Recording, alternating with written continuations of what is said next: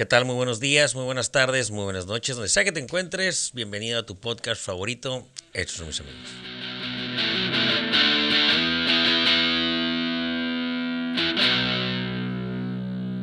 Ando súper descanchadísimo, ¿eh? ¿Cuánto tiempo tengo que no grabo, güey? Su madre.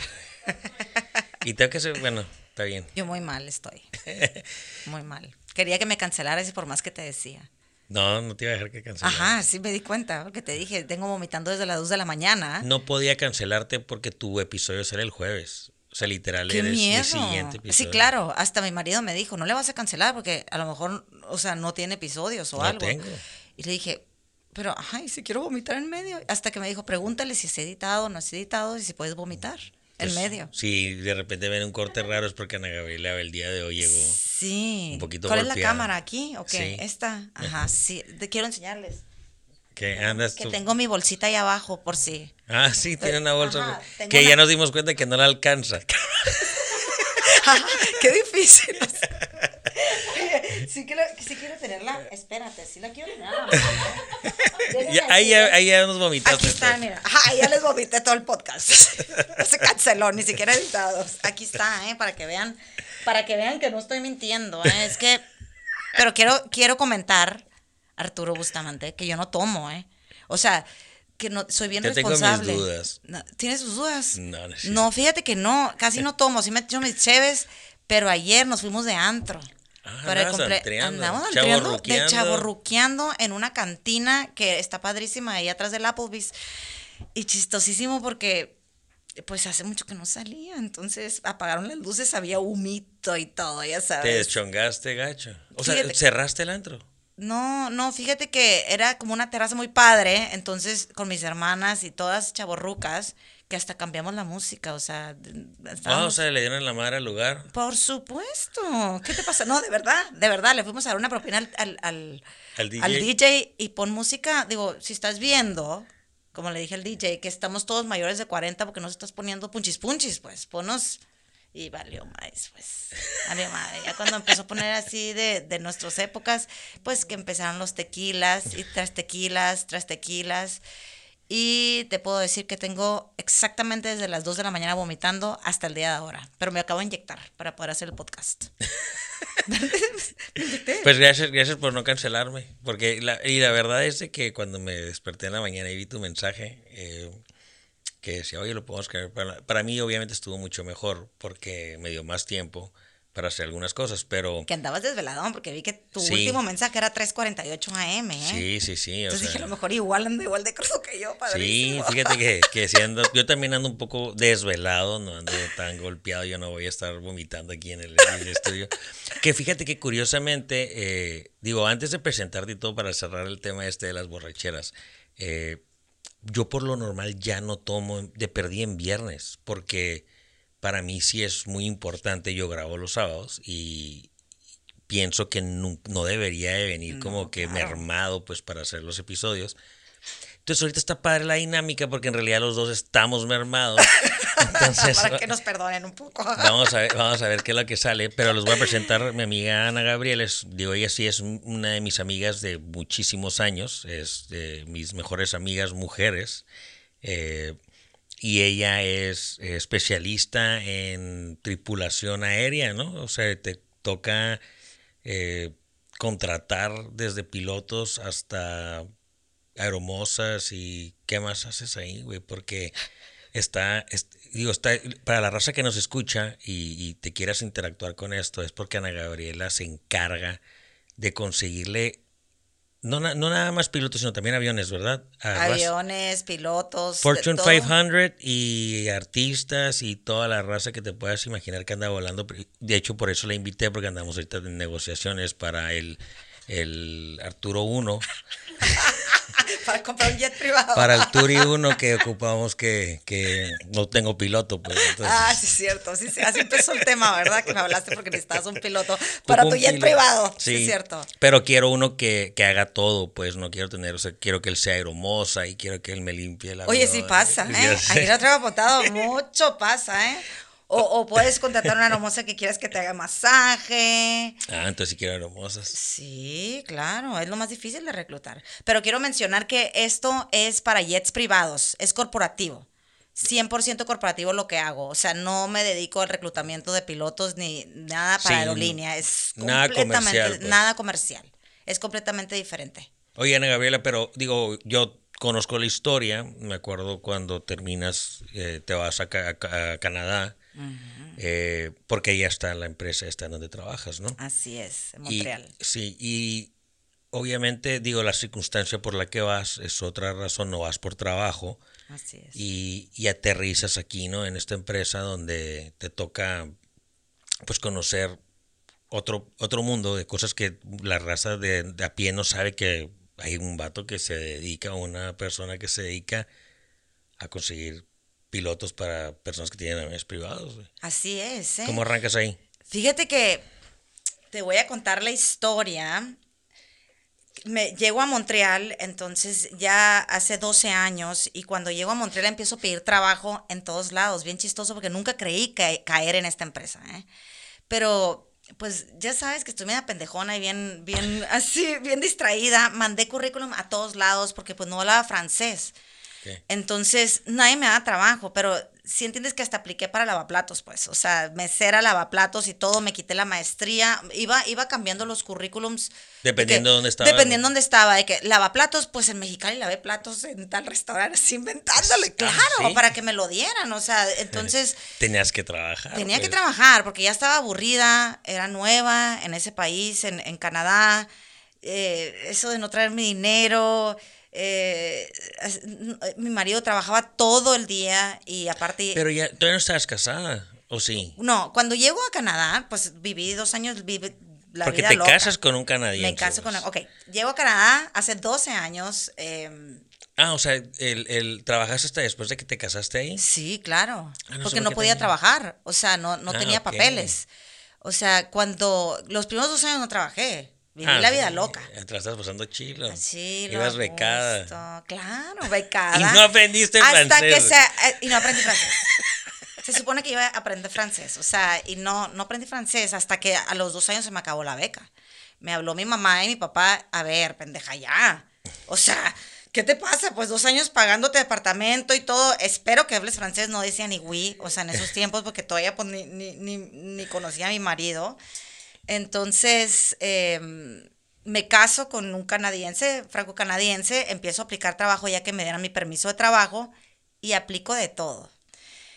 Trabajé en dos cosas antes de empezar en EICAS. Esta es la empresa que se llama EICAS, donde trabajo. En una de lavaplatos, no es broma. Trabajé ocho horas de lavaplatos, lavando los platos, porque dije, me vale madre. Tenía todas mis amigas allá y yo, consígueme lo que sea. Pues una amiga mesera mía de que vente a lavar los platos. Y yo, claro, ¿cuánto paga la hora? 10 dólares. Y yo, súper bien, o sea. Ocho horas duré lavando platos. Me sienta el dueño del restaurante mexicano ahí en Montreal y me dice, nunca había lavado platos, ¿verdad? Y yo, no, la verdad no. Se nota. ¿Qué? despedida. ¿Neta? Ajá. ¿Se te No. corrieron tu primer día? No, de estar tú- lavando platos. Ahí me di cuenta que, que nunca debes de juzgar a la gente por lo que, o sea, nunca debes de decir qué fácil ese trabajo. Fue de lo peor. O sea, imagínate que llegué en la noche y temblando no me podía ni mover, ni siquiera quitar la blusa de lo cansada. Llegaba un sartén a lavarse y a los dos segundos volvía a llegar. Y el mismo plato y así, y sin parar, las ocho horas, eh, con unos guantes hasta aquí. O sea, que yo creo que a todo el mundo le llega a los codos, pero pues yo estoy bien chiquita, entonces me llegaban aquí hasta los hombros. Así en el zinc lavándolos horribles, sí, pues corrida. Es que está bien cabrón esa parte porque la mayoría del trabajo que es eh, pues, el uso de fuerza, como digo, lavar platos o como las personas que trabajan en el campo y cosas así, son trabajos súper pesadísimos. O sea, la verdad, la gente los ven como algo súper sencillo. Yo lo veía súper sencillo y dije, pues lavar los platos, pues qué, qué, o sea, qué chiste va a tener lavar un plato, ¿no? Y cuando me decían, apúrale, apúrale, apúrale, necesitamos más rápido. Y yo así, Y ahora que llegas a un restaurante, ¿me puedes traer un plato extra, por favor? Que te te acuerdas lo juro del... que sí la pienso. O sea, digo, pobrecitos, pobrecitos, o sea, pobrecitos todos. Digo, nunca he trabajado en mesera porque creo que se me caería la charola, pero, pero sí el lavaplatos, que lo hice ocho horas. La carrera más corta de lavaplatos de Ana Gabriela. la carrera más corta. No, no, me fue muy mal en los trabajos de allá. La verdad es que sí, llegué llorando, me acuerdo con mi marido de que, ¿qué pasó? ¿Te gustó? Pero él estaba en contra, obviamente, que hiciera esto. Me decía, ¿cómo hacer? Y yo en lo que consigo algo de mi carrera, pues. Entonces le dije, no me importa, yo con tal de ser amigas, yo lo que quería era la cháchara, ser amigas y empezar una vida en Montreal, pues entonces, y sobre todo empezar a hacer mi crédito. Eso me interesaba más, porque yo decía, ya quiero hacer mi crédito, quiero empezar a hacer vida aquí en Montreal, pero sí llegué llorando, duro lloré. Y le dije, o sea, no puedo creer que me corrieron de lavar platos en este país. O sea, nadie me atrajo porque no hablo francés. Ya, y, y, tampoco lavo platos, entonces. Ay, y ahora que me dieron trabajo de lavaplatos, me corre, cabrón. O sea, yo acá llorando. Qué vergüenza hablarle a toda mi familia y decirle que por porque para eso mis papás histéricos, ¿no? De que, ¿cómo a entrar lavando platos? Y, ay, vale, madre, mi papá, sí, tú, usted, vaya a lavar platos, no importa. O sea, imagínate qué pena hablarle, papá, me corrieron corrieron de lavar platos. O sea, así que si hay alguien lavando platos en un restaurante o escuchando este podcast, mis respetos. Verdaderamente, mis respetos. Debería ser muy bien pagado aquí en México porque... Aquí le dicen macheteros, creo, y son como que lavan platos y recogen las mesas y se hacen todo. Y es una chinga. O sea, a mí me tocó cuando teníamos el, el bar y los restaurantes sí, y, la verdad se llevan una friega. Y, la mayoría de estos, digo, allá te pagaban eh, 10 dólares la hora. Aquí la mayoría de estos macheteros ganan por propina. Así que terrible. O, sea, le pagan, le pagan los, los cocineros o les pagan los meseros y les dividen las propinas. Está bien cabrón, güey. Sí, sí, está muy cabrón porque verdaderamente es una friega. Neta, es una friega. O sea, y de ahí mi marido me consiguió un trabajo, me dice, ¿sabes qué te conseguí un trabajo en Buffalo Jeans? Que ya los Buffalo de, de David, de, de David Vuitton es un, como un, unos jeans como muy famosos, como Zara ya, o sea, pero es una marca canadiense, ¿no? Entonces... Buffalo Jeans. Ajá, son los Buffalo Jeans. Em, se llama Buffalo las tiendas. Y me dice, pues, de vendedora, pues, ¿no? Entonces yo, ah, súper bien, me encantan las ventas, tú sabes, o sea, me fascinan las ventas. Y en siete horas. Eh, sí, o sea. No, neta. no ah, te corrieron. Te juro por Dios, por mis hijos, porque parece ridículo. Ahí te va a escuchar. Llego a la tienda a trabajar para entrenarme. Me siento dos horas en el entrenamiento, ya que me lo habían dado. Me había pasado una entrevista en inglés y en francés. Mucho mi francés, pero Montreal tiene una isla. Montreal es una isla. Y en West, en el, en el, en el área West, en el oeste, en el oeste de, de Montreal, es zona inglesa, una zona chiquitita de puro inglés, de verdaderamente gente de puro inglés que no habla nada de francés, entonces, pues en ese centro comercial me lo consiguió mi marido, ¿no? Ahí con sus conectes, ahí en Montreal. Y por fin paso, el, yo me encantan las ventas, hablo bien inglés y todo, y la muchacha me fascinó tu perfil, todo, órale, a vender. Llego a entrenamiento el lunes y a la hora, hora y media, no es broma, ¿eh? llega el gerente y se sienta conmigo y me dice, oye, es que me habló la, la que te entrena que no tienes carácter para vender. Y oh. yo, ¿cómo? Tengo una hora y media aquí. Una hora y media le dije, ¿y cómo ni, me ha visto vender si apenas estoy apuntando lo que, cómo funciona el sistema, cómo todo? O sea, le dije, yo te puedo asegurar que tengo carácter para vender ropa. ¿Estás de acuerdo? Ropa. y búfalo. Y búfalo, claro, por supuesto, ¿qué te pasa? No, imagínate a la hora y media, o sea, me dice eso y me dice, lo siento mucho, es que ella es la que decide. Y yo, pero ¿por qué me dieron el trabajo y ni siquiera me dieron la oportunidad? Me salí devastada, Tori. ¿Una hora y media? Una hora y media. No, pues iba a Parece ser mejor. mentira. Iba a ser mejor, güey. Sí, no seas mamón, o sea, una hora y media. Entonces salgo. Entonces, eh, digo, aquí perdía para la raza que le salen esas publicaciones en Facebook que dice vete a trabajar a Canadá. No está tan pelada. No, no está tan pelada. No es cierto. No, eso, eso es mentira. Es completamente mentira. La gente que no caiga en esos, eh, en esos errores de vete a trabajar a Canadá. Pero bueno, dependiendo de lo que quieras. Si hay gente de, de que, que conozco. De la construcción y eso les va muy sí, bien. Les va muy bien. Y hay gente que conozco del campo, gente que, que no vive bien en México, eh, de Chiapas, o, o, que verdaderamente, o sea, he, conocido muchos de ellos, que los cuales estoy muy orgulloso porque no tienen ni primaria hecha y ahorita ya te manejan los tres idiomas y han, han levantado su vida súper bien ahí en Canadá. O sea, es dependiendo, ¿eh? Dependiendo del estilo de vida que tenías en México, te va a gustar Canadá. Yo veía mucha gente de México, de la Ciudad de México, feliz en Montreal. Feliz. Es que está padrísimo vivir aquí. Yo, que está padrísimo, no está tan padre. O sea, te quitan el 50% casi de tus impuestos. Ahí está bien cabrón porque, digo, hablando de meterte en el tema ese de Canadá, que de hecho hay como un escrito, que creo que lo compartiste cuando te fuiste, ¿no? Que decía, Montreal este es bien bello, ¿no? Y el, el, clima está perfecto y todo está verde y empieza a nevar, ¿no? Y se hace un desmadre cuando está haciendo frío y todo el mundo odia Canadá cuando está nevando y la chinga.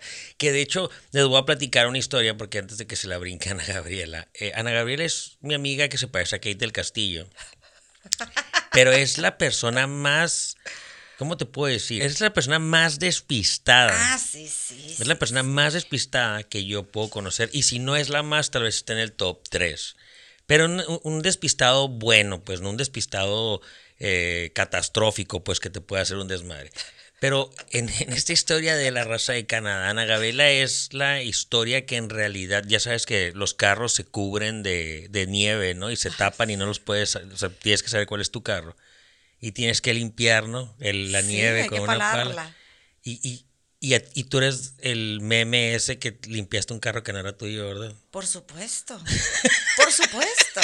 ¿Cómo crees que no? O sea, llegaste. Que también siempre pensaba, si estuviera en México, siempre que veía mi carro tapado fuera de trabajar después de las 5 de la tarde, que hay que palarlo y limpiar las ventanas, siempre decía, si estuviera en México ya hubiera alguien que lo, lo hiciera por dinero aquí afuera. Ah, sí, claro. O sea, qué facilidad. O sea, salí y decía, increíble que lo tengo que hacer yo. O sea, que todavía, ya sé qué mal, ya sé qué mal te diga esa, pero en México es que yo creo del frío que hace, porque te tienes que quitar los guantes para quitar los hielos y todo, o sea, del frío que hace, te lo juro que yo hubiera pagado 10 dólares diarios o 20 dólares para que alguien me salir y que mi carro ya estuviera calientito, subirme y no parar, porque a veces llegaba a menos 50 y sal de tu, de tu trabajo a menos 50 y todavía aviéntate quitarle el hielo, deja tú la nieve. Pero sí, el hielo. Pero menos 50 ¿qué grados que centígrados. Es una cosa impresionante, menos 50 grados centígrados. Ahora no la nieve pues rápido se quita, pero eh, el hielo cuando el limpiador, ajá, el limpiador de nieve tiene abajo una como cosita así triangular para arrancar el hielo de las ventanas. Pues es pégale al hielo hasta que se reviente. O sea, no, no, no una cosa terrible.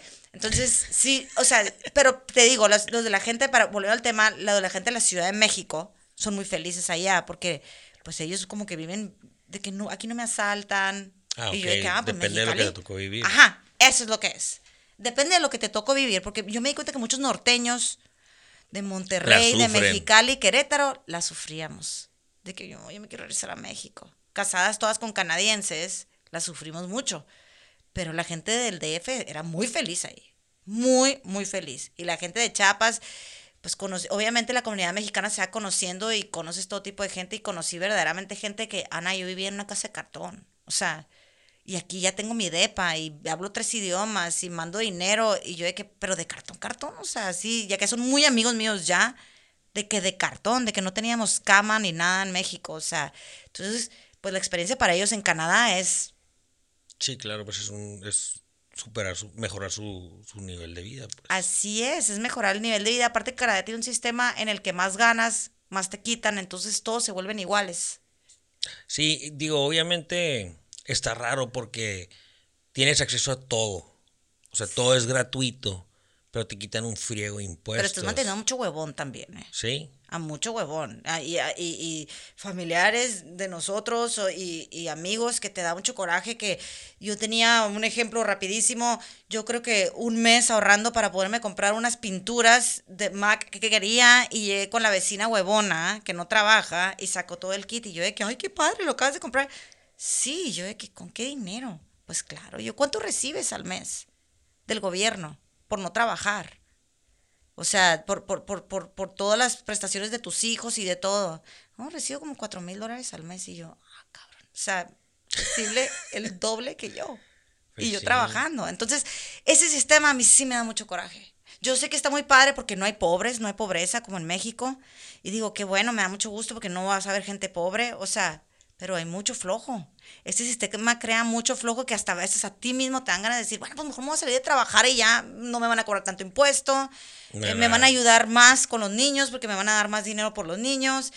Y es, es, es un país muy difícil, en el cual cuando vienes de una pobreza extrema, eres muy feliz allá, pero cuando vienes de, de, de depende de tu experiencia, vaya, de, depende de tu experiencia. Fíjate que, eh, digo, platicamos esa parte de, de, los apoyos de gobierno generales en todos lados y, y, llegamos a la conclusión que todos esos programas en realidad están bien, donde están mal es cuando abusan de los programas, pues que no los necesitan o, o que en realidad es Digo, lo platicábamos con el tema este de los apoyos de, de Trump, ¿no? De, durante el COVID y todo.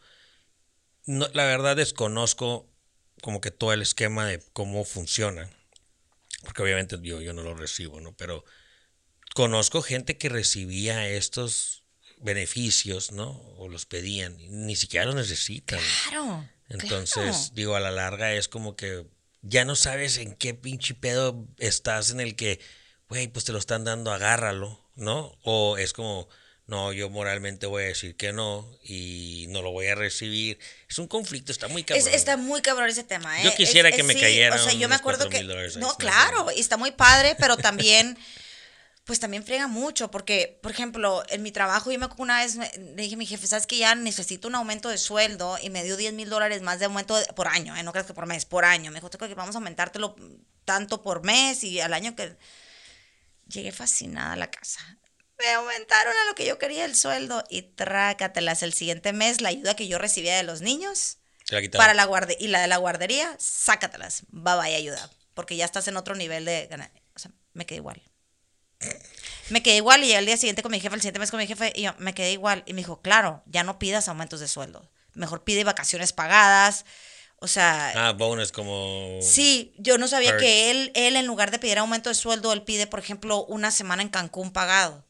Para la familia, o sea, al mes o un, o sea, tiene un cierto número y, y, y, lo pide que se lo pague la empresa, pues, para no pagar tanto impuesto, porque sí es cierto, como me dijo, claro, ni si, es más, le dije, ni siquiera me benefició, creo que me afectó, me quitaron todo y me quedó más bajo todo el sueldo, pues, pero ese es el sistema que es, ¿no? O sea, te voy a quitar más para dárselo a los pobres y pues ya. O sea, pero bueno, total que me corren de este lugar. a la hora y media. A la hora y media después de, platicar.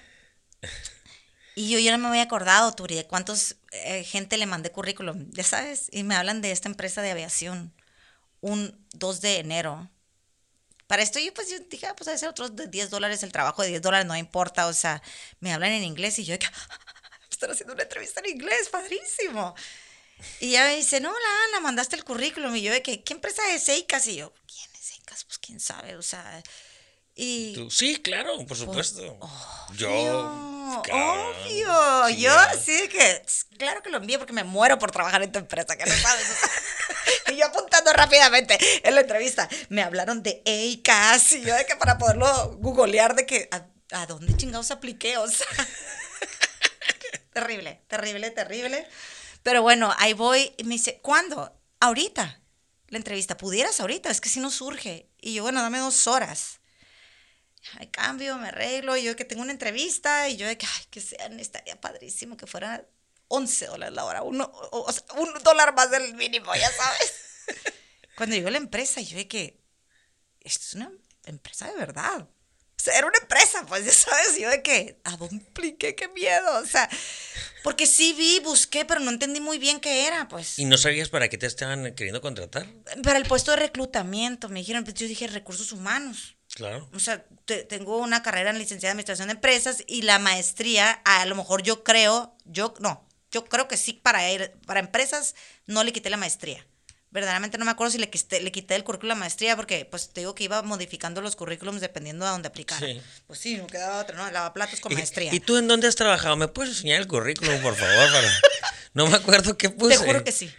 Te juro que sí, porque aparte, pues era, no, estaba chiquita, digo, no, no estaba tan grande, pues es, hace 12 años, era de mis primeros trabajos formales, porque siempre había trabajado pues con mis, con mis papás, ¿no? Entonces ya llego y ya me entrevistan, me hacen entrevista y yo que me dicen, oye, pues fíjate que esto se trata de reclutar pilotos y yo, ah, ok.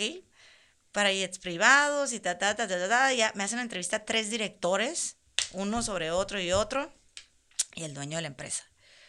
Y yo así nerviosísima porque todos en traje, o sea... Y tú con tus guantes. La, la- sí, claro, el, el- el salón, la conferencia, el salón de conferencias, pues hermoso, toda la empresa divina, porque es una empresa que está divina, le, le- le- le- le- lo cuidan mucho la, la, la imagen. fi- la imagen, mucho, mucho. Los hombres siempre andan traqueados, las mujeres en tacones. así.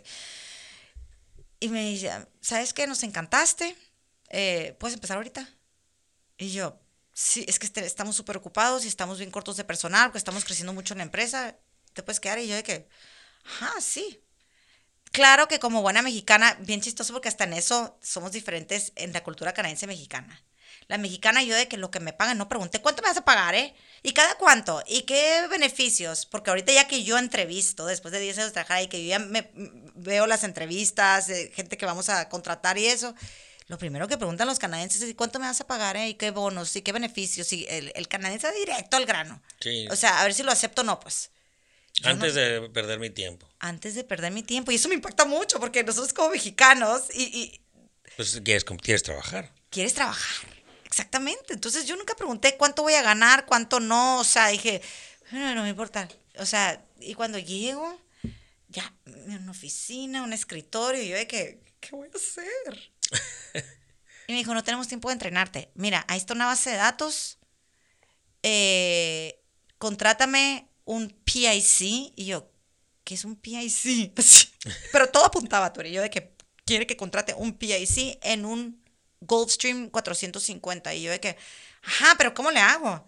"Eh, Enséñale, enséñale. Así, e- era una locura ese día. La, y ahorita ya entiendo, porque ahorita en diciembre y en enero es una locura la empresa, pues porque todos quieren volar. Ah, Todos, pues era 2 de enero, ¿no? Claro, entonces era 2 de enero, todo el mundo quiere regresar de vacaciones, entonces se enferman los pilotos o Andan crudos. andan crudos, lo que sea, o, o lo- pues ya, me puse a reclutar, me puse a buscar De ahora- una base de datos te dan una lista como que, ¿sabes qué? Mira, todos estos pinches pilotos Mm. los puedes hablar. De todo el mundo. Sí, es una base de datos que se llama Voyager. Entonces, pues ya empecé a jugar con ella. Eh, haz de cuenta que te pone, tienes 10 mil pilotos en todo el mundo, ¿no? Sí, de todo el mundo. Digo, ahorita ya tengo mis favoritos. ¿Y quién crees que son? Son los mexicanos, obviamente. Pero Ah, sí, eres así elitista, güey. fíjate que no soy elitista, pero son- somos los menos quejones.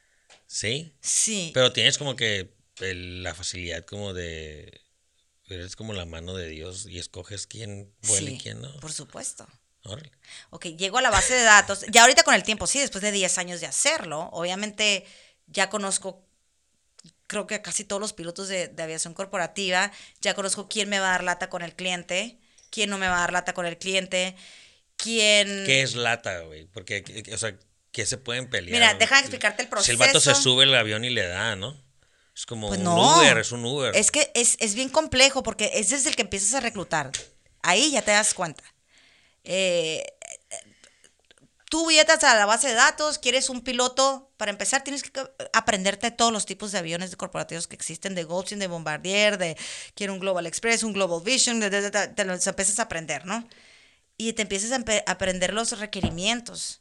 Ahora, yo no entendía lo difícil que estaba esto y lo peligroso que era porque aquí te están poniendo la vida del cliente en tus manos, Turi.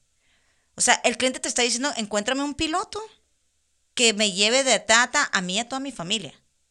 Entonces te está poniendo la, la- la vida de, de- de- su vida en tus manos. Pues sí, pues, pero es como, no sé, yo no soy como un experto en temas de pilotos, pero si a mí me hablan ahorita como que, ¿qué onda tú? Hay un Boeing 751 ahí parado y ocupan que los lleven a... No, no lo voy lo No te agarro. imaginas la clase de pilotos, de todo lo que me ha pasado ¿eh? en estos 10 años. Hay pilotos que falsifican documentos.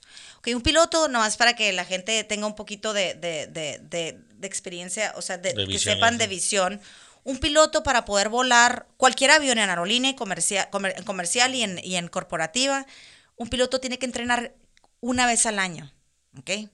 Eso se llama 12-month current, o sea, tiene que estar al corriente cada 12 meses.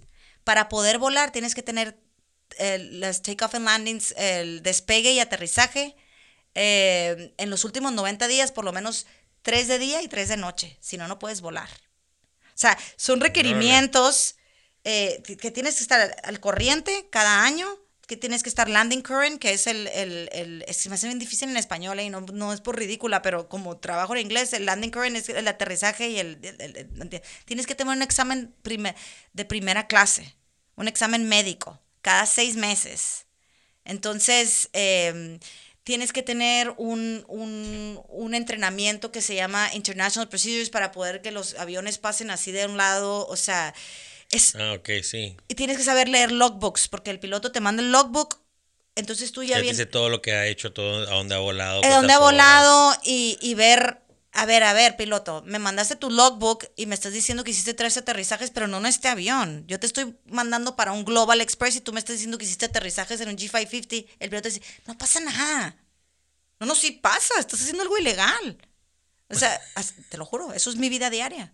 Y con, pero, ok, pero vuelvo a lo mismo. No, no pasa como esa experiencia y cuando acabas de salir de la carrera y te dicen, te quiero contratar, pero no te puedo contratar porque no tienes experiencia. ¿Y cómo, cómo adquieres la experiencia? Tienes que ser copiloto. Pobrecito, sí, me da mucha tristeza a ellos. Porque recibo muchas llamadas de ellos de que, oye, ¿me puedes mandar? Y digo, híjole. O sea, hazme por lo menos 500 horas de vuelo, consíguete a ver con quién, porque yo no te puedo contratar. Pero, o sea, como que vete a la comercial o algo así, ¿o qué? Fíjate que sí, muchos, la mayoría empiezan en aerolíneas, en comerciales, y de ahí ya, ya, ya brincan. Pero es bien difícil conseguir la primera oportunidad de piloto. O sea, tienes que agarrarte el dueño particular de un avión y decir, la mayoría se consiguen, no, la mayoría se consiguen por tus amigos. Por ejemplo, tú eres, eh, tú vuelas, vamos a poner para Luis Miguel. Tú eres el piloto de Luis Miguel y se te fue tu copiloto. Entonces, tú me hablas, yo soy, tú estás volando un Global Express, yo estoy volando un Boeing y tú vas con Luis Miguel y le dices, oye, pues se nos fue el copiloto y Luis Miguel la mayoría de las veces te dice, tú encárgate. A mí ni me metan en eso. O sea, ¿qué, voy a saber yo de pilotos? El dueño del avión normalmente te va a decir, ¿a mí qué? A mí consígueme, Entonces, así consiguen las oportunidades. Ya me hablas tú. Oye, Ana, ¿qué onda? Pues está, vas a borrar en el asiento derecho, pero pues, ¿qué onda? Te van a pagar el entrenamiento. Un entrenamiento vale de 20 mil a 70 mil dólares al año. Te van a pagar el entrenamiento, te van a pagar todo y ya empiezas a volar corporativo. Pero yo, Ana, que yo trabajo por contratos, ¿Qué clientes tengo yo? Yo tengo tres tipos de clientes. Uno que me habla, oye, me consigues un piloto nomás, el puro piloto. Sí, tengo mi avión. La aromosa o el, o el mecánico. Tú tienes tu avión, Turi. Y tú me hablas, yo no me necesito el piloto porque mi piloto tiene, tiene COVID. Mi piloto está enfermo, mi piloto se va a ir a entrenamiento. Y necesito un piloto por dos semanas o por un mes. O ese es un tipo de cliente. Entonces ya me empiezo yo a reclutar. ¿A quién tengo listos ahí? que, Así, ya empiezo ya a hablar. Oye, fíjate que tengo a Turi Bustamante que quiere un, un piloto por dos semanas. Sí quiero, me dice el piloto. Ok, mándame tus documentos. Ya los verifico, todos los documentos. Empiezo uno por uno a tener mucho cuidado, que sean reales, porque me ha, me ha pasado muchas veces que me falsifican. Inclusive, tengo que decir que casi pierdo mi trabajo porque mandé a un piloto con documentos falsificados a volar. Imagínate, bendito Dios lo mandé en, en el asiento de derecho a, corte y, todo, de copiloto, hasta que el capitán me habló. Oye, ha sido mi peor experiencia, de mis peores experiencias. ¿Qué? Oye, este vato, ¿qué onda? No. Me habló, ajá, sí. No sabe. Oye, no Ana. Sabe lo que está haciendo. Ajá, me habló. Ana, ¿estás seguro que fulanito de tal, el copiloto, de que está entrenado en este avión? Era un avión, un G650 que era muy nuevo en esos tiempos. Yo, claro, tengo años usándolo en el G550. O sea, en una, versión anterior. Ese me hace raro, me dijo, porque aterrizamos y tuve que aterrizar el avión yo solo. No pudo. Ay, dije, quejón, ¿no? O sea, no le hice caso. El piloto habló a la escuela de entrenamiento. Para verificar. Para verificar. Y nunca había entrenado ese avión en su vida.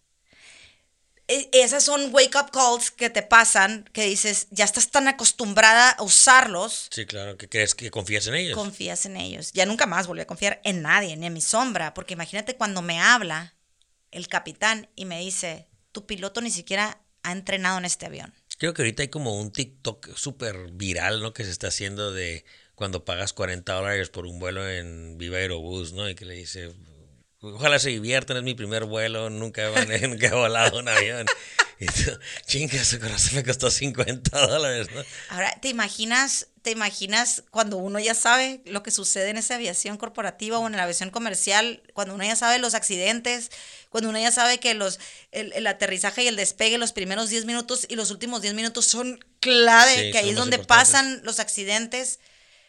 Yo me subo a un avión y, y me paniqueo, ¿eh? Ya me paniqueo. Casi quiero ir con el piloto a preguntarle, a ver, dame tus documentos. ¿Sí? Sí, y, y sin embargo, sabiendo que en los aviones comerciales es muy delicado, ellos sí, o sea, la corporativa... Ellos sí. Ellos sí. Ellos sí, ellos sí, o sea, ellos sí ellos están- también, te No. tiene que decir, Ana Gabriela, como que ellos sí. No, ellos, ellos sí están entrenados, o sea, a lo que me refiero. Ellos sí tienen un entrenamiento a fuerzas porque la aerolínea se encarga Ah, de eso, pero en la corporativa andan como papalotes volando solos, entrenándose solos. Entonces, cuando a mí me mandan, por ejemplo, que me habla el capitán y me dice, está falsificado, lo primero que hice, mi reacción fue vomitar, porque dije, hubiera estampado el avión. ¿Y quién crees que la primera que Sí. sacan? O sea, la, la primera que hubieran sacado porque estamos entrenados. Si hubiera sido el piloto del el capitán, ¿no? O sea, está cabrón que Es más, no te voy a dar un ejemplo. aterrizarlo. La Jenny Rivera. Un ejemplo, no. su, su avión. Ajá. Su No, yo no, no sé si quiero, no sé si quiero escuchar esa No, historia. no, se- su avión se estrella. Ajá. Lo primero que hicieron las noticias fue sacar información de Los los, pilotos. pilotos. Sí, Entonces, claro. ¿Qué hubiera pasado? O sea, Y la cara de la Ana Gabriela ahí. Ajá, ¿no? por supuesto. Amigos de Ana Gabriela Galvez. Por supuesto que yo me hubiera metido en un bronconón. ¿Por qué? Porque los pilotos de Jenny Rivera Pero no era, no era, no era tu empresa, pues. No, no era mi empresa, gracias a Dios, no era una de Las Vegas, el de ellos, pero, pero me hubiera metido en un bronconón porque imagínate que Sí, hubieran sacado, claro. el piloto no estaba entrenado. O sea, mandé, literal, maté al cliente por mandar un piloto no entrenado. Entonces, fue una experiencia súper difícil, pero fue un wake up call y mis jefes son de lo máximo. O sea, obviamente fue entre abogados, todo sucedió ya, ya, ya me dijeron, o sea, ya cuando me puse nerviosa y que tuve que tocar la puerta y vomitar enfrente de él y decirle, mandé un piloto sin entrenar, o sea, casi se desmaya. Me dice, ¿cómo?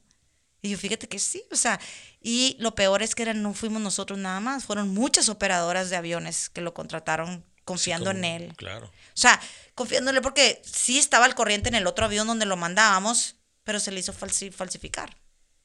Sí, pues brincarse un, pase, un pasito. Sí, entonces eso es lo peligroso de, de mi trabajo. Eh, tengo Digo muy- que en realidad, no sé, pero pues tal vez eh, ocupaba trabajo y mandó un chingo de currículum y, y- y mandó un chingo de currículums y no, su- no, supo qué le ponía, güey. Y cuando le hablaste tú es como que ni se acordaba en qué No, avión. pero aquí ya estás jugando. ¿Qué, qué aviones puse en mi ¿Te currículum imaginas? contigo? ¿Te imaginas? No, Pero te das cuenta de la diferencia de lo delicado, que es el mismo ejemplo del que tú hiciste. Sí, güey. claro. Pero esa madre está cabrón. Sí, no, estás- pero aquí estás jugando con la vida de los clientes. La vida de los clientes. Tú o estás sea, jugando con la vida del, del- No estoy jugando nada. de la, de la- Así a es una persona vida. no le hubiera quedado bien un Levi's Buffalo. ¿Eh? Y le hacen la madre, güey. O sea, como que no, tú sí eres un 32. Pero no, yo siempre he sido 32. Eres un 32. ¿no? Por, eso te aprietan los huevitos. Sí, claro. No, no, no, no. La verdad es que es, es la realidad que muchos vivimos, ¿eh? Cuando tenemos maestrías y carreras, es la realidad que muchos Sí. vivimos. Quitan, las, quitan la maestría al currículum. Sí, es el, el- el famoso triste, ¿no? estás sobrecalificado, ¿no? Ajá. Sí. Y si supieran que lo que andaba buscando era un trabajo de 10 dólares, no importaba, pero, pero sí me ha pasado con muchos amigos aquí en México también, o sea, de que, oye, pues quítale la maestría. Sí. Eres ingeniero, quítale la maestría para que te den trabajo porque te ven con maestría y ya de volada, no, pues no, este va a querer mucha lana. Ese es el problema, me va a costar muy caro y digo muchas veces ni siquiera se dan la oportunidad de, de hablar con la persona. Oye, y a ver, platícame, porque esta parte, todo el mundo ya ahorita que está escuchando y todo el mundo tiene una pregunta y es como que, ¿quiénes? ¿Qué- ¿A quiénes le vuelas? Fíjate que... Que todo el mundo puede decir, ¿sabes qué? Es claro, yo lo conozco, aparte de mí, pues digo, alguien más. Fíjate que de, de experiencias que te puedo decir, o sea, de que contadas por los pilotos, o sea, me pasó una muy rara. Mandé una hermosa eh, para el funeral de Whitney Houston y que me manda el- la foto del cuerpo así.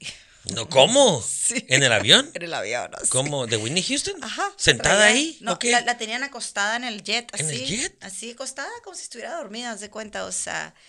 Y de repente recibo un WhatsApp. Pero así, sí sin, sin ataúd ni nada. Sin ataúd ni nada.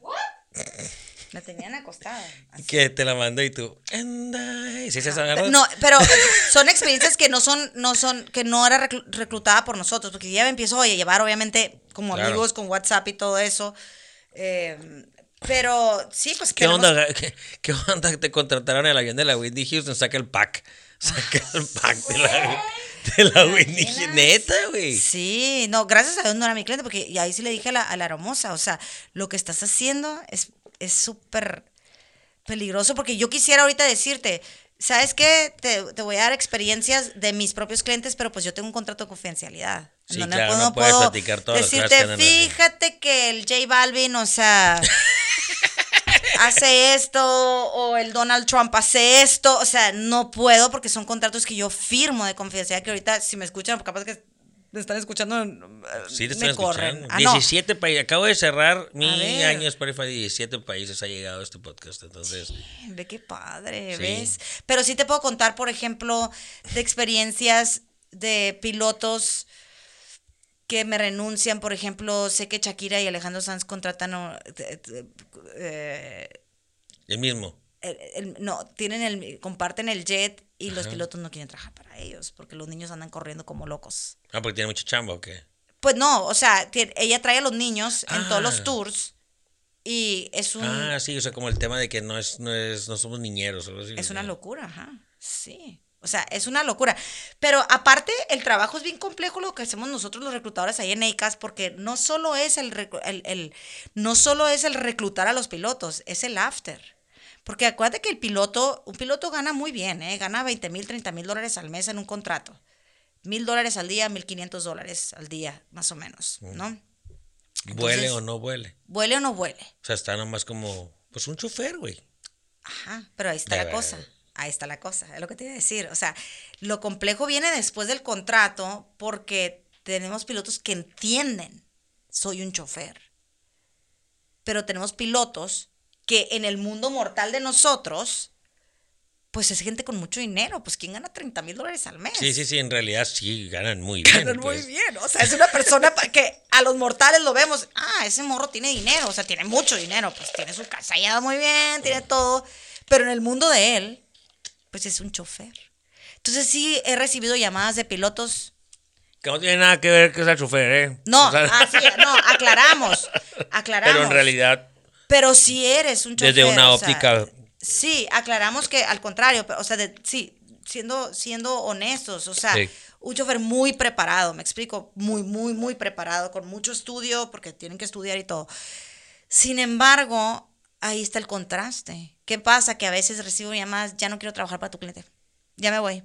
Y yo, ¿cómo que te vas? No me, no me vas a dejar tirar el... el- no, el, ¿qué se cree? O sea, deja un cochinero en el avión de periódicos y de cigarros y de todo y de cervezas y me pide que lo limpie. Yo no soy, yo, yo no soy, yo no vengo a limpiar. Ajá, pero te estoy pagando 1.500 dólares al día, cabrón. O sea, ponte a limpiar, ¿qué te cuesta, pues? No. Claro.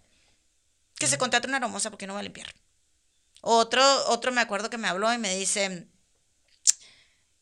oye, vete buscando otro piloto, ¿eh? Porque yo no quiero a tu cliente. Y yo, ¿por qué? Porque quiere que me baje a cazar elefantes con él. Y yo, pues bájate, haber sido piloto, güey. bájate a cazar elefantes. O sea, Sí, bájate a cazar elefantes, acompáñalo. Pues es, es gente a veces muy sola. ¿Estás de acuerdo que a los pilotos los acogen como amigos? O sea, Ay, así quisiera ser yo de solo, güey. Qué, qué difícil, ¿verdad? O sea, claro. este podcast se llamaría Yo y mi soledad. Yo mi soledad. Te encanta la soledad, ¿eh? Déjenme decirles que siempre le ha gustado Sí, a este sí. flaco. Siempre. Soy, soy. ¿Cómo se llaman esos cabrones que viven en una cueva? Tiene un nombre. Nómada, ¿Eh? ¿o ¿cómo? No, esos son. ¿Cómo? Eh, soy un pinche Ermitaño. ermitaño, güey. Sí, soy un ermitaño. Si puedo, me meto en mi junuco y ahí me quedo. Pero Es sí. que sí está rica la soledad. Es Sí, rica sí. la es. soledad. mí Digo, a veces sí, sí dan ganas de invitar a alguien que te. Digo, oye, ¿sabes qué, güey? Pues acompáñame, güey, a cazar elefantes, güey. Yo a veces le digo al del Uber. Sí, a veces llego a echarme una chévere en un lugar, le digo al del Uber, pues bájate, güey, a conectar unas morritas conmigo, güey. Y va a tocar, ay, no, no Así quiero trabajar para tu cliente. Así pasa, así pasa, eso pasa muchísimo. Entonces, ¿y qué? Y, y qué? No, aquí estoy en el avión, me está esperando, no me voy a bajar. Nomás.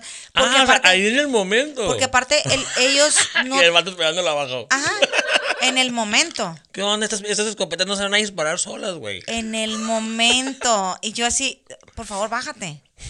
O sea, no le dispares, nomás dile que no quieres disparar. O sea, bájate y, y- y camina con él, platícale. Dispara al aire, güey. Pero por eso también, no es que sea elitista, me encanta reclutar mexicanos, porque al mexicano le hablo al chile, pues.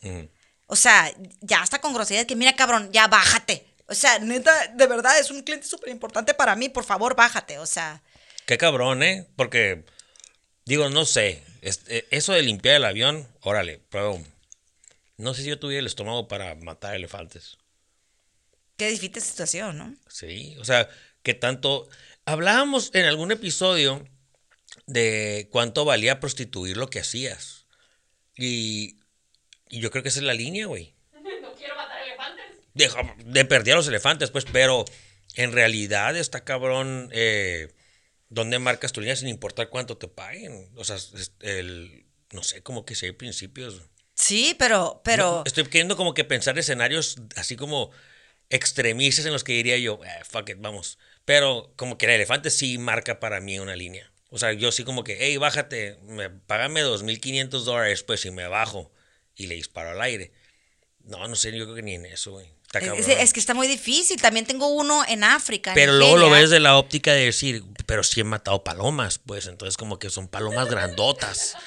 No es lo mismo. No, ¿Por qué no? A ver. Porque, no sé. No, sí, no, tú, tú, por favor, yo no podría. Ajá. Por eso no soy piloto.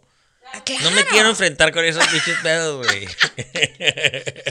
Oye, y tengo uno, uno en Eduardo. Ay, si algún día escuchas este podcast, Eduardo, es capitán.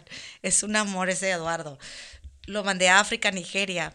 Entonces. Qué eh, cabrón ahí con toda la. Que haya sido un dictador, un pedo así. sí, es de una iglesia. Es de una iglesia, Ah, ¿no? Entonces mira. no voy a decir nombres, obviamente, No, del está cliente. Mm. Entonces me habla y me dice, ¿a dónde me mandaste, Ana? ¿Y por qué? ¿Qué está Porque ya cada que a Nigeria me asusto de que me mandan cosas de que, oye, traen armas en el avión y yo, pues, Nigeria, o sea, déjalos. ¿Neta? Ajá, o que traen diamantes en el avión y yo de que, bueno, déjame te saco, o sea, me quitaron el pasaporte y no me dejan salir, o sea, así, Nigeria es muy pesado, ¿no? Sí, o sea, claro. África, entonces me dice, Ana Eduardo es de México, la Ciudad de México. ¿A dónde me mandaste? Y yo, ¿por qué? Y me dice, pues mira, nomás tengo derecho a hacer una llamada al día. Y yo, ¿qué? ¿por qué te tienes secuestrado o qué? Tú no vas a poder creer, o sea, me dijo, pero voy a aguantar vara, ¿ok? O sea, lo mandé por 30 días. Era 30 días on, 30 días off. O sea, él sí firmó un contrato de 12 meses on and off. Ok. Tuvo su entrevista, tuvo todo y le encantó y feliz porque pues vive en México y era, eh, en ese era 30 mil, 35 mil dólares al mes creo que ganaban y más los viáticos pagados todos los días. O sea, el Sí, piloto, no. el piloto no gasta nada en comida pues, porque le pagan el hotel, le pagan el avión, le pagan... na- Ellos, Sí, el vato todo es íntegro. 35 mil dólares se viene con él, ellos a México. O sea, íntegro. ¿Qué, qué son qué? ¿700 mil, 800 mil pesos? ¿Qué es, ¿Cuánto es? Más o menos como 700 mil pesos. Fíjate, al mes. Entonces, bueno, Hay anda- días, hay días que no me los gasto, ¿eh? ¿No? Le batallo. Está cabrón. Híjole, qué difícil, qué difícil, ¿no? Qué difícil situación. También eso es otra cosa. O sea, no puedes creer que tenga, alguien que tenga tanto dinero. O ¿Por sea, qué? no los pilotos, los dueños de los jets. Ah, sí, que les paguen todo y todo y todo. O sea, ¿de qué? Pues. Sacamos bien. la cuenta y Digo, tener un jet privado diamantes. es más caro, todavía sale más caro que pagar primera clase todo un año para ti solos todos los días. La sacamos la cuenta. Sí, pues te cuesta. Creo que es por hora, sí. Es un desmadre. Como Sí, 25 mil no, dólares un viaje. No, y aparte deja tú, o sea, gasolina, imagínate dos pilotos, la hermosa, los hoteles, los viáticos, el estacionamiento del, del avión, te cuesta carísimo en los hangares. No, y seamos sinceros, si tuvieras el dinero, yo sí tendría mi avión. Bueno, tendría de bueno. verdad, verdaderamente que me sobrara muchísimo para decir vale la pena. O sea, no sé si. Bueno, sí, por ejemplo, sí veo bien a gusto que mis clientes sí viajan con los niños bien rico. Ah, no, ya, claro. Ya con eso. Pueden sea, a matar elefantes, güey.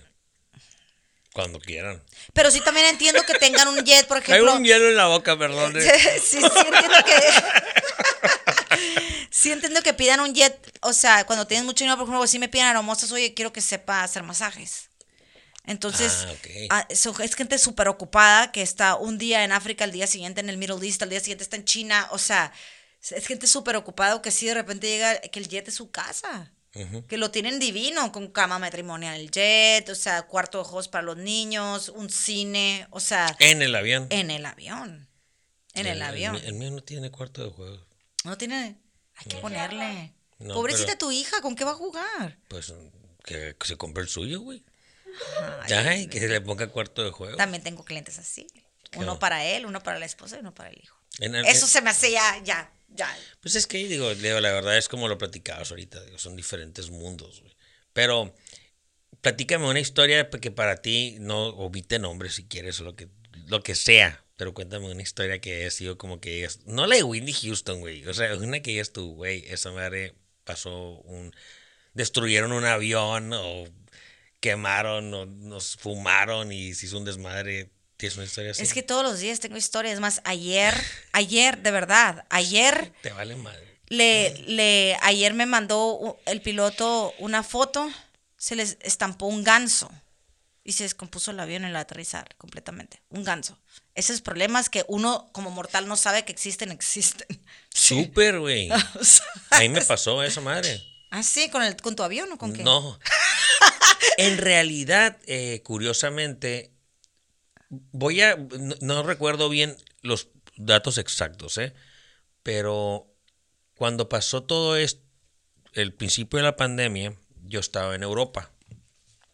Sí, es cierto. Te, tocó empezar la pandemia ahí en Europa. Qué miedo. Sí, y, y cuando decido regresarme a México, porque ya estaba muy cabrón el pedo, el avión que, en el que yo ya volaba a la Ciudad de México, eh, estoy en el aeropuerto ya para abordar o para hacer el check-in y todo, y me dicen, no, güey, no se van a poder en este avión, se tienen que ir a un hotel, les vamos a hablar por teléfono, dije, están sobrevendiendo los vuelos o algo.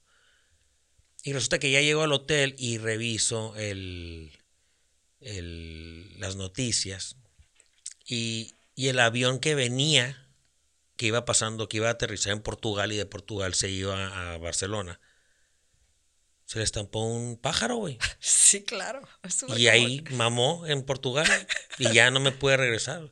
Y ya desde ahí empezó mi travesía súper rarísima para regresarme porque me fui a Ámsterdam y de Ámsterdam, o sea, anduve volando por todos lados para ir regresarme. Esa es la diferencia, que ayer mi jefe me habló, consígueme un jet para regresar a mi casa porque se le, se, se le estampó un ganso al avión y ya no sirve y se va a tener que quedar aquí en mantenimiento por unas cuantas semanas.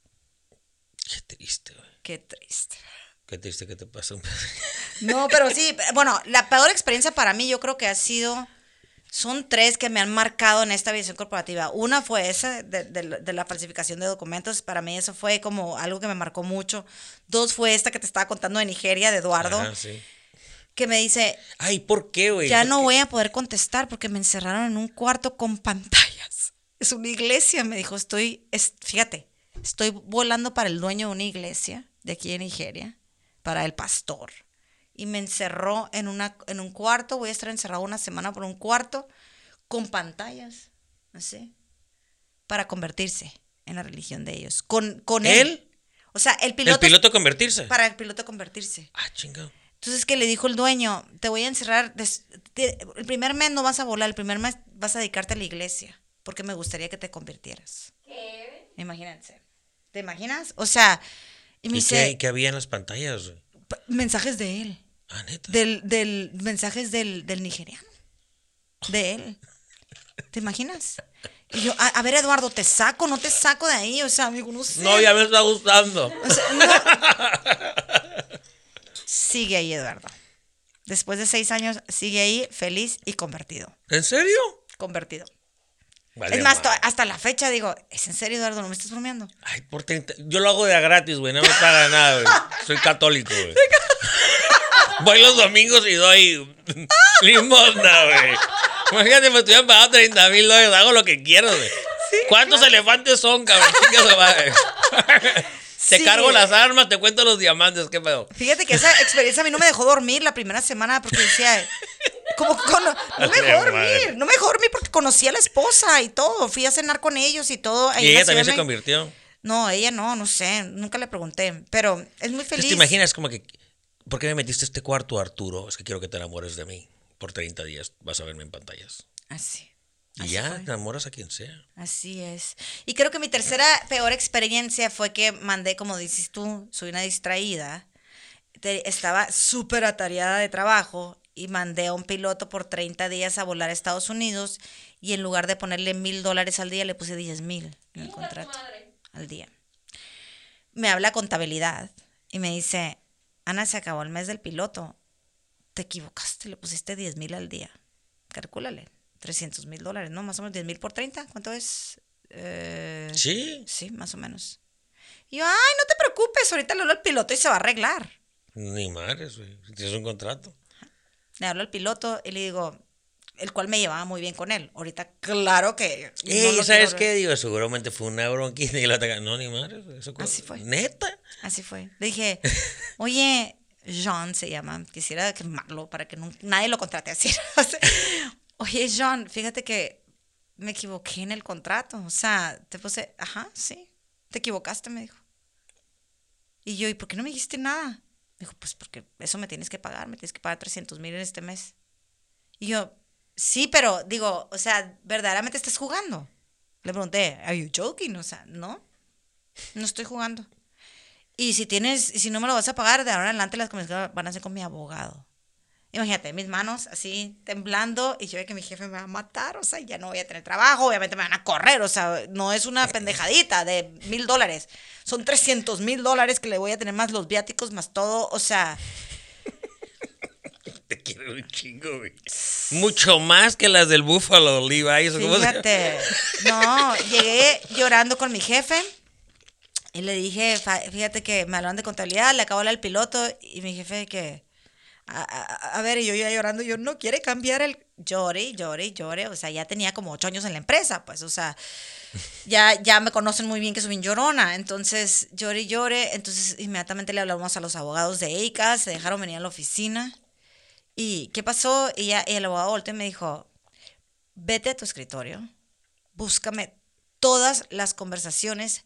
Tiene que haber una forma en el que de cierta forma le hayas dicho que eran mil dólares, porque el juez lo va a entender. O sea, que esto es un error, pues. Pero Claro. necesito que me compruebes una conversación que no le hayas dicho. Busque y busque y busque y busque. Y de repente me acordé y dije, ah, lo contacté por WhatsApp. Regresándome así en las llamadas, pero de los nervios ni podía leer, así, ya sabes. Este, de repente que le digo, oye, John, tengo un contrato de mil dólares al día. ¿Cuánto cobran mil dólares al día? No sé qué, es en Estados Unidos. Van 120 dólares de, de viáticos y todo. Aquí está. Total que ya pleito entre abogados hasta que yo le hablé y le dije, verdaderamente ya esta es una llamada fuera de llamada de trabajo. Le dije, la aviación corporativa es algo súper chiquito, un mundo bien chiquito, le dije. Con un posting que yo ponga, porque tengo 10 mil pilotos en mi, entre mi Facebook, LinkedIn y todo, o sea, con un post que ponga. Dije, no te van a volver a contratar en ningún lado, ¿eh? Porque lo que estás haciendo, le dije, verdad, no tiene, no tiene madre, me van a correr. Si sabes que me van a correr, vas a dejar sin comer a mis hijos, o sea, todo lo que va por 300 mil dólares, en el cual yo tengo los teléfonos de cada dueño de jet privado que les puedo hablar, no contratas y se te acabó la carrera, o sea. Pues no, no. Le valió madre. Le valió madre, o sea, por 300 mil dejaste 3 millones de dólares, ¿no? Pero verdaderamente vale la pena por 300 mil dólares. Pues sí, le valió y obviamente al final de cuentas el pleito entre los abogados, cuando le sacan el WhatsApp al otro abogado, aquí está, o sea, la jueza nos va a dar, el, o sea, es ilógico, pues, 10 mil dólares al día. ¿A quién le pagan 10 mil dólares al día? ¿Cómo, Tino? A mí no, a ti sí. Pues, no sé, yo no voy a Es muy nada. poquito. y pues sí, verdaderamente le tuvimos que pagar no 10 mil dólares al día, sí más alto de mil. O sea, tuvimos que Hicieron llegar a una un negociación ahí, ¿eh? Hicieron una negociación entre, entre abogados, pero eso fue algo que, que sí me marcó mucho. Em, pero me encanta, Turi. ¿eh? Me encanta saber de los artistas. Sí. Así como a ti. Me encanta, por ejemplo, de los tiranos. Conozco perfectamente a los pilotos de los tiranos. Y, y- y- me los han enseñado en, en cámaras. Está bien cura porque eso es como que soy compa de los compas. ¿Verdad? Es como que conozco a los vatos que andan con los chilos. Porque te toca hablar con los, con los clientes también, ¿o no? Sí, me toca hablar, pero la mayoría son asistentes, que son peores. Sí. Uy, sí, pues hasta como si fuera de ellos el Haz de cuenta que ellos están... Pues por eso tienen bien- ese trabajo, ¿no? Verdaderamente, sí, me he dado cuenta que todos son bien codos y por eso están ricos. Me han pichicateado hasta por un dólar, neta. Oye, es que el piloto no quiero 120 dólares de viáticos, quiere 125. No se los voy a dar. Ah, pero ya tengo el piloto, prefiero no contratar a nadie por, cien- por 5 dólares. Dijo- Entonces siempre volteé a mi jefe y me dice, recuerda que por eso son ricos, Ana. Sí. O sea, no están despilfarrando el dinero así por nomás. O sea, ¿Ves, Berenice? Ese ¿Ya no es tu ves? problema. Es tu problema. Ese es mi problema. tienes que ser codo si quieres ser rico. Ay, nunca voy a ser rico. güey. No, no. No soy codo, güey. Yo también quisiera ser coda, yo tampoco no soy coda. ¿Qué pedo con la raza que es coda? güey? Qué padre, ¿no? ¿Tú eres codo, güey? ¿Sí? Codísimo. Si eres, si es bien codo. Ayer, ayer fuimos a San Diego. ¿Y tienes un chingo de dinero en el banco? No, Es que yo creo que es... Entonces, ent- Por eso, para que no se vaya el poquito. sí, Pero que esa- también está bien feo ser codo, ¿no? Mira, en realidad, eh, los todos en algún momento de la vida tenemos como que este indicio de, code- de codez. Porque tú puedes ser muy espléndido o de perdida no limitarte como en los gastos que haces. Pero de todas maneras te pega esa cruda, güey. Después de que te los gastaste. Es como que, güey, me quedé sin dinero, güey, no mames, me chingué todo mi dinero. A ese es tu punto de codez. Ahí codeaste. Ya después te, te apendejas y te autoconvences de que todo estaba muy bien, pero no sé, esa parte, no- no- yo no sé qué onda con la raza que es coda. Que, no sé si se escucha mal decirles que son codos, como amarrados, pero no sé. Fíjate que, pero está bien padre también ser codo, ¿eh? Yo tengo una amiga que es muy coda, que el otro día la acompañé al banco y para sacar sus cuentas de ahorro y ponerla como más inversión o algo así. Ah, sí, como Pero es de las amigas que no voy a ir al baby shower porque no tengo dinero para el regalo. Así. Ah, sí. Así, ¿eh? O sea, oigan, vamos a cooperar 50 dólares para el baby shower de ella o para un bautizo o No, para hacer el... No, yo no, no tengo dinero. Así. Entonces en mi mente decía, bueno, no tiene dinero porque ya ahorita ya de grande entiendes cuando no tienes dinero. Pues no hay dinero para eso, ¿no? O sea, con los hijos y todo. Y vi al banco, fui al banco y... Ah, eh, ¿dónde quiere que le pongamos sus 3 millones en el banco? O sea, de inversión. Y yo de que... ¿Tienes 3 millones ahorrados? Sí. O sea, yo prefiero morirme de hambre a no ahorrar el dinero, el 20% de mi sueldo. Es un- esto está cabrón, todo el mundo dice que deberías de ahorrar. Tiene 3 millones de pesos. O sea, yo de que, qué padre. O sea, qué padre. Dijo, sí, no, no, no, lo que le estoy tratando de juntar 5 para comprarme una casa cash. No tiene marido, no, no- o sea, ella quiere comprarse su, su, su casa. Me quiero comprar una casa cash de 5 millones. Y yo de que, fíjate que me dejó una gran enseñanza. Me fui a mi casa como sintiendo de mal de que, Yo voy a estar 20 yo años quiero, para- yo quiero hacer eso. Pero no Hay puedo. que hacernos codos, güey. Sí, tenemos que hacernos codos. Hay que, hay que, vamos a hacer el codo challenge. ¿Qué te parece? Me parece bien. Voy a entrar, a- voy a arrancar el codo challenge por de perdida. Vamos a que lo, lo empezamos en enero. Ajá, el primero de enero. Sí, ya ahorita ya todo está no. gastado. Sí. Ya ahorita ya estamos metidos. no me bajes el sueldo, por favor. Se te- tu 20% de sueldo se va a ir al banco. Héctor, en realidad, sí que, Héctor, en realidad no ocupamos estas luces prendidas. Ver, vamos a, vamos a, poner el panorama. ¿Cuál sería tu codeza? ¿Qué, qué, qué quitarías? No, no, no, aquí no podemos escatimar. Esto es inversión. O sea, no quita, eso es inversión, Eso o sea, la pero no inversión. quitarías la luz No, o pues ¿por qué? No, o sea, Ok. esas son cosas que tienen que ¿Qué- estar. ¿En qué vas a codear? Ay, Por no ejemplo, sé. dime algo que te gastas estúpidamente al mes que dices, ¿por qué me gasto en eso? Que te da cruda moral. Nada. Neta, nada. Es que todo lo necesito, güey. Es que eso es, es lo malo.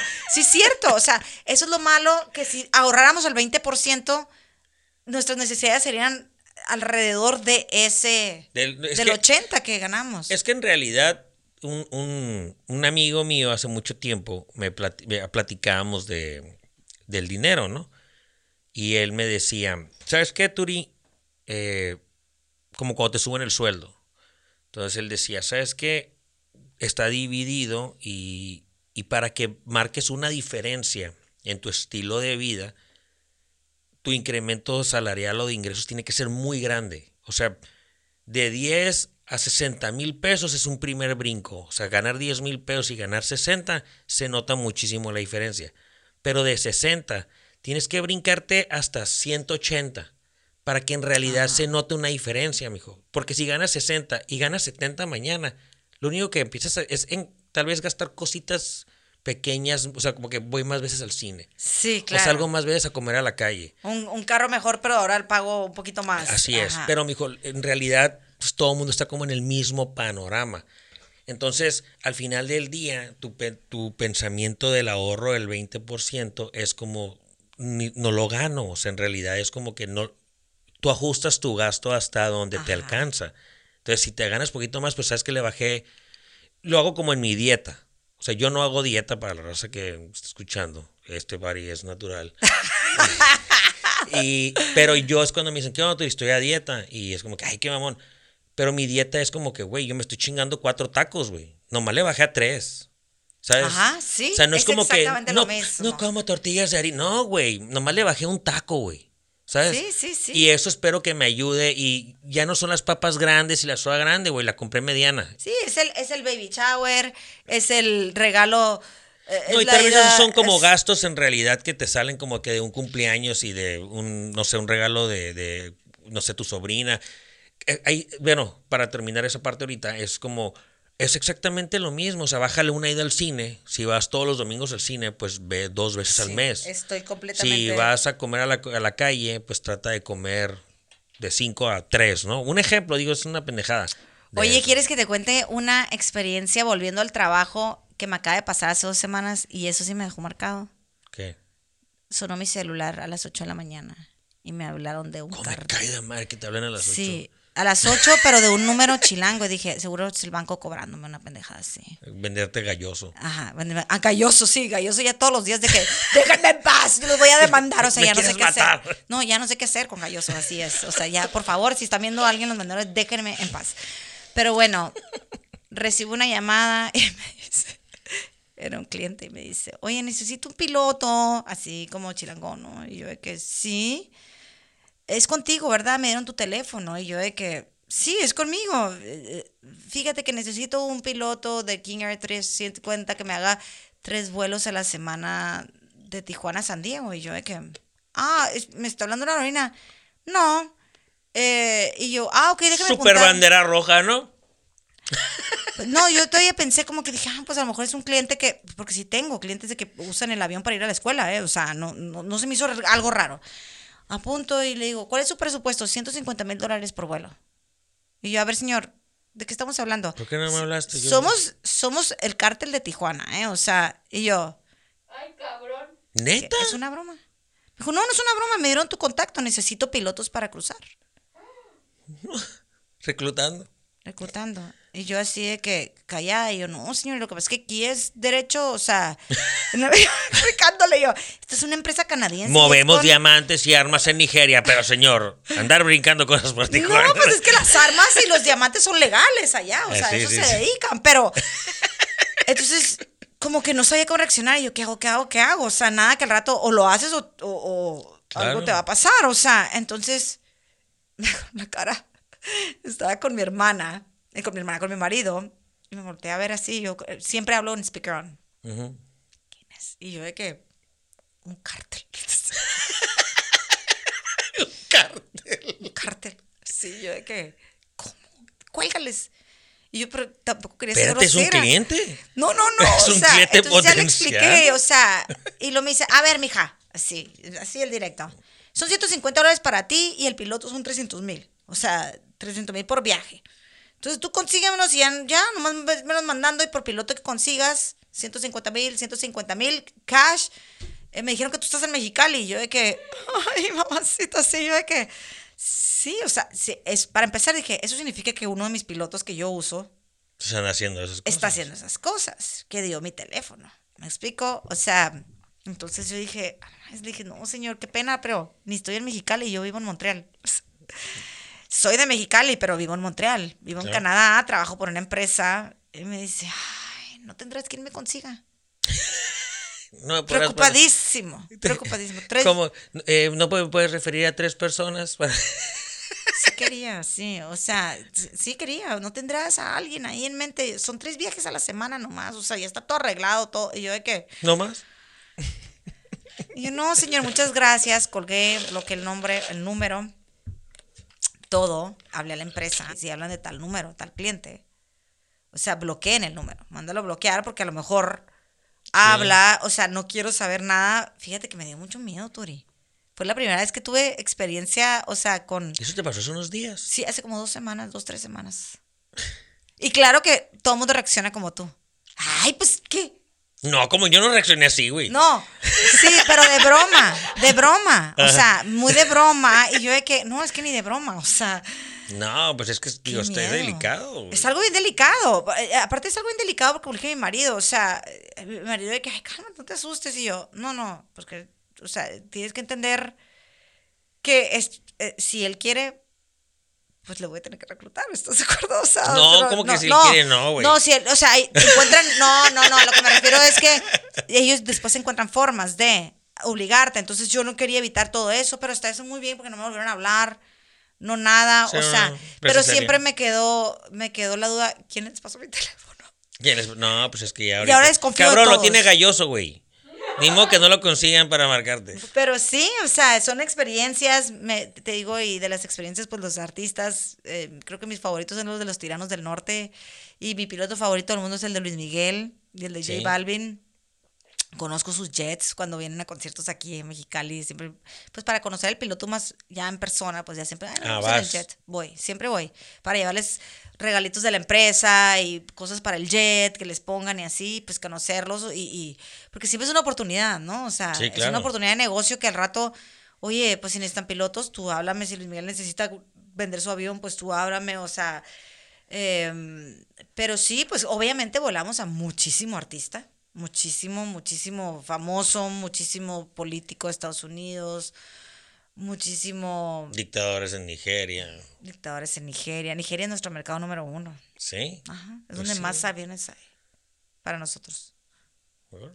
¿Quién hubiera pensado, verdad? Pues eso, güey, es eh, otro Pero, pero ahí sí mando puro mexicano porque siempre los americanos se No les asustan. gusta, sí. Se asustan. Sí, es que el mexicano con es el ocho- rifado. Sí, el mexicano le vale, porque yo no sé, nunca he ido a Nigeria, pues yo creo que no, como que nunca he escuchado una queja de ellos, entonces no sé si estará igual que en Y aparte, y si vas, te conviertes. Y ya. Pues sí, Fácil. no más, no más. Pero sí, o sea, ya el, el- el americano, es- a- eso es otra parte del trabajo. A quien escoges, los franceses son muy piquis, los americanos quieren mucho dinero siempre, son bien greedy, o sea, que quieren más dinero, más dinero. El mexicano, el colombiano, el latino es más, eh, sí quiero dinero, pero no vuelves a escuchar de ellos, nunca. Llegan a ir con el cliente y ya nunca vuelves a escuchar de ellos. Sí, a la chingada. Ajá, y americanos mandé a todos a una vez a un compound porque viven juntos. Se llaman compounds, como un tipo de departamento con seguridad y todo. No sé, explico porque cuando al principio empecé a reclutar me decían compound y se me fuera algo debajo de la tierra, sí, o sea, que no podían salir. Ya me explicaron que es una casa de seguridad. Pues un compound para ellos es como una privada aquí. Ok. O sea, una privada Sí, con seguridad. Entonces, eh, error, o sea, mandé americanos y de otras nacionalidades a- ahí y pues ya se estaban agarrando el chongo, me hablaban todos los días. Que la hermosa está fumando dentro de la casa y que no sé qué. Y yo, a ver, una semana con ellos peleándome porque entre ellos era como un mini Big Brother, entre las dos aromosas, los tres pilotos. O sea, era como un mini Big Brother y todo. Imagínate, el punto era yo, era como la mamá de, oye, es que eh, fuma, o sea, dile que no. Oye, puedes dejar de fumar, salte a fumar afuera, la hermosa. O sea, es que me habló mal, es que esto, es que hasta que, nunca se me va a olvidar, y yo estaba en la Walmart con mi mamá. Mi mamá, que esto es tu vida todos los días. Y yo, sí. Yo, ¿qué, qué les, ¿En qué les puedo ayudar? Para, Para que, que sean funcione. felices. Mándanos Nintendos. Mándanos. ¿Sí? Tuve que mandarles Nintendos, Playstations y todo, y acá quieren su cuarto. O sea, ganan 30 mil dólares al Sí, pero mes, Nigerian güey. yo creo que no hay donde lo compren, o sea. De hecho, el, no es en la de Lord of War que el vato le pide, ¿no? Camisas de los cowboys o algo así, ¿no? Como que la- el arma de, de Stallone. y- Capaz no tienen, güey. Lo tienen que mandar pedir. Ajá. Exactamente. Pues ellos no tienen. Entonces, a mí me veo hablándole de contabilidad. Oye, hay que comprar Nintendos, hay que comprar PlayStation. televisiones, PlayStations. O sea, este me pidió tal juego, este tal juego. O sea, y santo remedio. En cambio, los mexicanos llegan allá y no sé qué hacen. Ya- nunca los vuelves a escuchar No sé a qué se dedican. ¿No? No vuelves a escuchar de ellos. Pues se convierten, güey. A la religión. se convierten y yo creo que sí son bien pedotes también. Eso sí, no, ahí se van a conocer, eso no le sacan. Sí, yo también creo que no les sacan. O sea, ellos sí han de salir, pues, te digo que sí me gustaría tanto que he reclutado para Nigeria hasta ir y ver cómo es para poderlo vender mejor. Entonces, porque sí, a la hora de venderlo, pues, mucho piloto que no ha ido, ¿y cómo es? Y yo de que... Pues imagínate que ¿En así qué como lugar en las películas. Oye, no. No, pues yo, yo me imagino que es como México, ¿no? Ha de ser muy ¿Cómo te lo parecido. imaginas? Pues como México. Yo también, ¿no? Yo me lo imagino como México, qué mal. Yo me lo imagino, yo creo que todos lados que no conoces y obviamente estamos como que súper madriados por la imagen hollywoodense, ya que así como México siempre está, todo el mundo se lo imagina como esta cantina y, ¿sabes? Los chamizos dando vueltas y todos andamos en zarapes y la fregada. Eh, yo creo que es igual, o sea, tal vez lo estamos viendo como lo vemos en las movies y creemos que todo el mundo anda en carros convertibles, güey, disparando al aire. Y tal vez no es cierto, güey. O sea, no sé. Yo tampoco no sé, pero sí quisiera ir. Como O que sea, sí quisiera literal agarré y hice, un escenario de cómo vemos el pedo de Nigeria. Sí, así lo vi, así lo veo. Yo lo veo las calles, no sé por qué, siempre me imagino que andan descalzos los niños en las calles en tierra. Fíjate, yo siempre me lo imagino. ¿Ves? O sea, eso es un cliché muy feo, güey. Qué feo, ¿verdad? Sí es cierto, tienes toda la razón, porque así nos ven en México también. Sí, con el zarape, zarape. con el burro y... Recargado y- en un, zara- en un zaguaro. güey. Sí, como me chocaba cuando vivía en Canadá eso. ¿Sabes? Siempre hacen, siempre me decían que como Spiri González y así, este, el de Spiri González, o sea, Ah, sí, todo el mundo. ¿por qué? O sea, yo ni, ni, ni vi Spiri González, o sea, porque no es como que es lo primero, el canadiense como, ¡Hey, Spiri González! Epa, epa.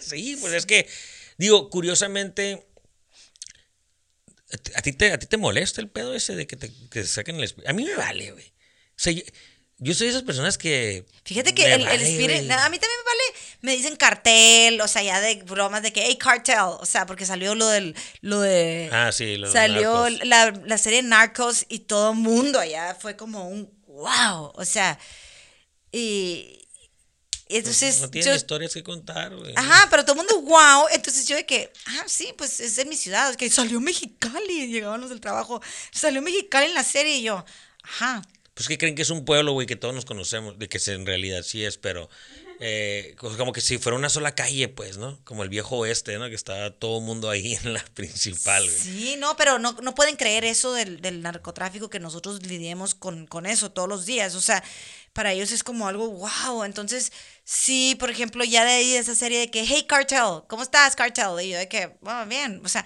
eso no me gustaba, pero no sé por qué el Spiri González sí. ¿Sí te molesta? El Spiri González sí. Me vale nopalera, me vale lo que sea. Soy bien orgullosa de ser mexicana, ¿eh? Y mira que hay muchos que no allá.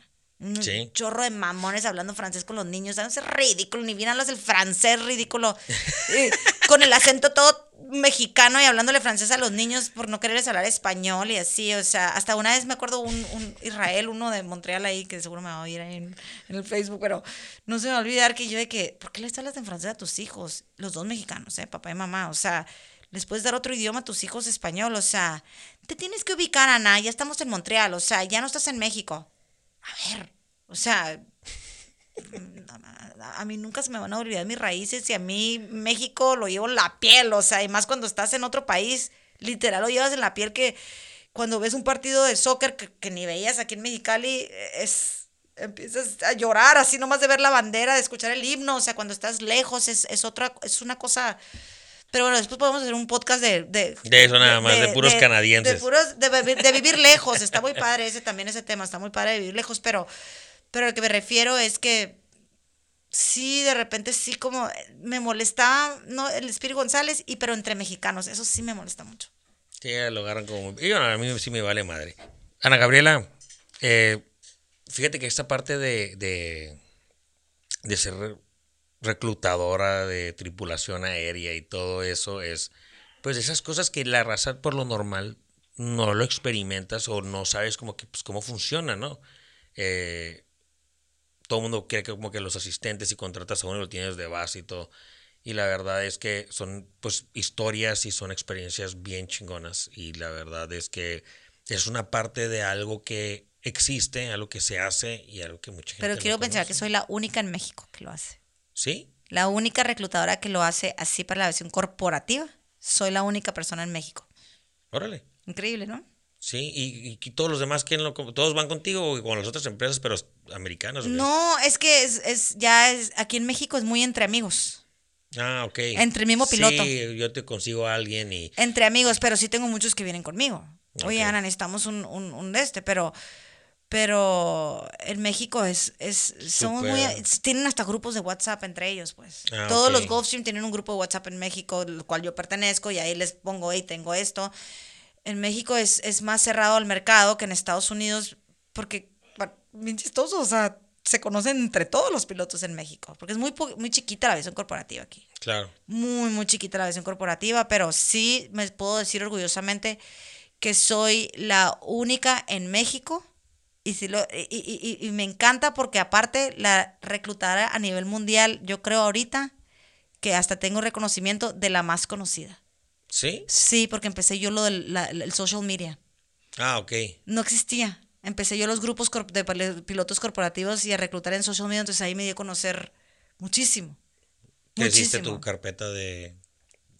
Sí, o sea, yo hice mi, mi propio social media, empecé a hacer grupos de los Gulfstream y todo, entonces es muy chistoso porque sí me ha tocado de que de que llegan, porque en las exposiciones de aviación es como un garage que se ponen todos los aviones privados abiertos a la venta al público Ah, y ahí sí. ves a las artistas llegar y a todo mundo llegas llegar Dame los- dos de esos, uno de Sí, aquel. El Se- que menos te esperas, mijito, ¿eh? Es más, hace un mes fui a Las Vegas, ¿te acuerdas que te dije Sí. que fui a eso? Y me impactó mucho que dije, el que menos te esperas, o sea, ver, uno llegar así en jeans rotos, la camiseta de esas blancas de tirantes, Sí. así con el pelo sobaquero aquí, ya sabes, así horrible, así amarillo de aquí, ay no, una cosa asqueroso, y ese se compró el jet, o sea, nunca sabes. sí. Entonces, Pues eh, es que ahorra, güey. Es, Es- debe ser... es codo, Es codo, güey. Es codo. No compra... no compra ropa. No compra ropa. No, yo creo que a ese nivel, porque sí lo analicé, ¿eh? cuando compró el jet, me quedé como una hora platicando con mi jefe y analizando. Yo creo que ese nivel de dinero ya no te importa quedar bien con nadie. Ay, se llama fuck you money. Fuck you. Ya Sí. tengo suficiente dinero que me vale lo que pienses. Le vale irse haz en esto. pijamas. Fuck you. Oye, no, pues. Fuck you. Fuck you money. Fíjate, no lo había Ese es el escuchado. dinero que necesito. Fuck you money. Un fuck you money. Sí. Exactamente. Bueno, ese, ese punto, porque sí nos quedamos como una hora en shock. Yo de que, ay, o sea, ¿cómo es posible que él compró el avión? O sea, eh, no daban ni un centavo. Es más, hubiera parecido, parecía alguien de la calle. O sea, literal parecía la de la calle. Y ya llegamos a la conclusión a esa. Pues yo creo que tienes tanto dinero que ya no te importa. Si te Te ven vale en pijamas, si sales bichis, si- o sea, ¿con quién quedas bien? Con nadie. To- estás acostumbrado a que la gente, todos te alaben a ti. Ana Gabriela, no tenemos el dinero y yo lo hago. Así que. Ana Gabriela, te agradezco chorro que hayas aceptado la Te invitación. quiero mucho, Flaco. Muchas gracias por Espero que regreses y la verdad que bien chingón todo lo que has hecho. Pues mira, Gracias. de perdida no resultó lo de la lavada de platos, pero digo, has Sí, por algo, Dios la- por Dios las cosas y, y hay que seguirle consejo a todo mundo, o sea, never give up, o sea, Sí. eh, eh, ya estaba destinado. Estoy a unos episodios de cerrar el año. El último episodio iba a ser el 24, bueno, el fin de semana del 24 de diciembre, que es originalmente cuando se publicó el primer episodio, pero ya tengo invitados hasta publicar hasta el 24. Entonces voy a grabar un- el último episodio o el primero del año, no sé cómo lo quiero manejar todavía, y voy a recapitular todo lo que hemos hecho, todo lo que hemos aprendido, porque en realidad esto es, es- hemos estado como que adquiriendo y, y conociendo historias y como que esta parte de a pie y, y agarrando lo que sirve y lo que no, y la verdad es seguirnos motivando con raza que hace cosas chingonas. Ay, padrísimo, me encanta tu podcast. Ana Gabriela, thank you por estar aquí. A ti que me escuchaste hasta el final, ya sabes que te agradezco. Tú eres mi fan number one, yo soy tu fan number one. Nos vemos hasta la próxima. Eso, mis amigos. Bye.